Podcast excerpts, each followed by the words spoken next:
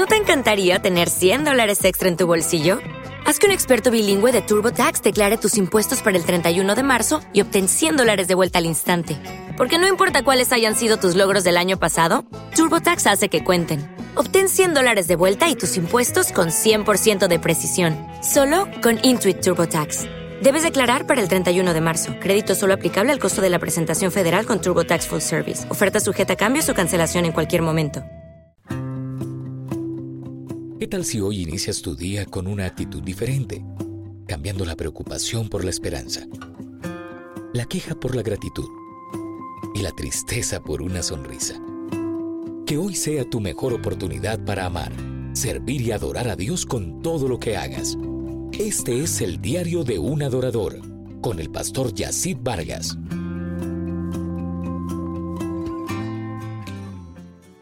Me da gusto poder saludarte en este día para compartir contigo el diario de un adorador cuyo objetivo principal es compartir principios y valores prácticos para una vida de adoración y servicio lo más efectiva posible a la luz de la palabra. Quiero que compartas conmigo tus testimonios, tus impresiones de lo que ha hecho Dios en tu corazón a través de este programa, enviándome un correo electrónico a el diario de un adorador gmail.com. Termino hoy una serie de tres programas en los que he estado hablando acerca de conexión, inspiración y actitud en la adoración. Y cierro con este aspecto, la actitud que es realmente lo que acompaña mi inspiración o mi forma de adorar. Es la manera como yo expreso la convicción que llevo por dentro de quién es Dios, lo que Él significa para mí y lo que Dios está pidiendo de mí en la adoración. Creo que David era un hombre muy entendido en este aspecto. Al estudiar los salmos vas a encontrar que David siempre tenía la mejor actitud cuando se trataba de Dios. Por ejemplo, él decía,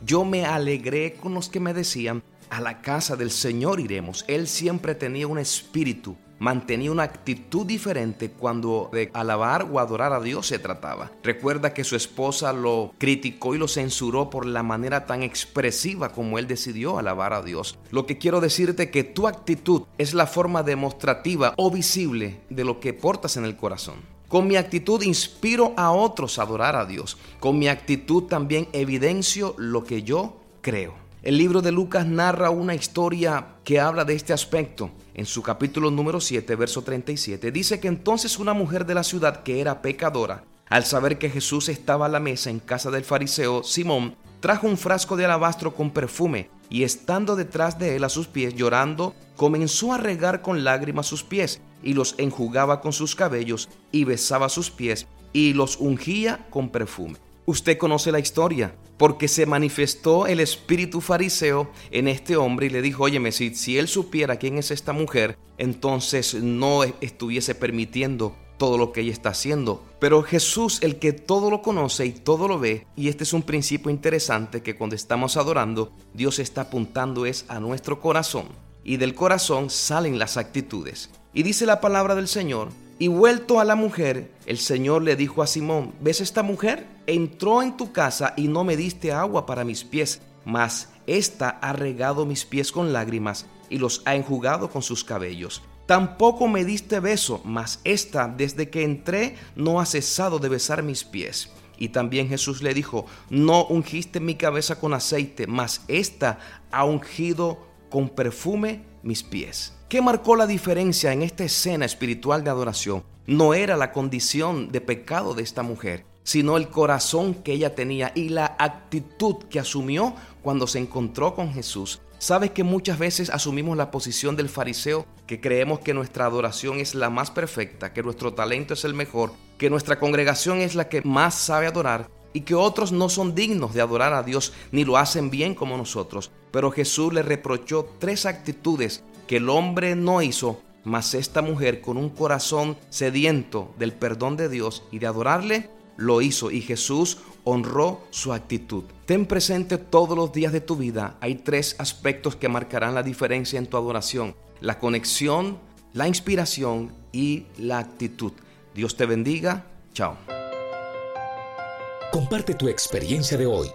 Escríbenos a eldiariodeunAdorador.com y sigue al pastor Yacid Vargas en sus redes sociales.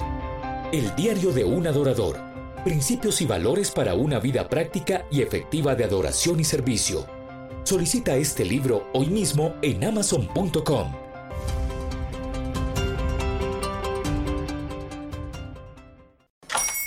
Hola, buenos días, mi pana. Buenos días, bienvenido a Sherwin Williams. ¡Ey! ¿Qué onda, compadre?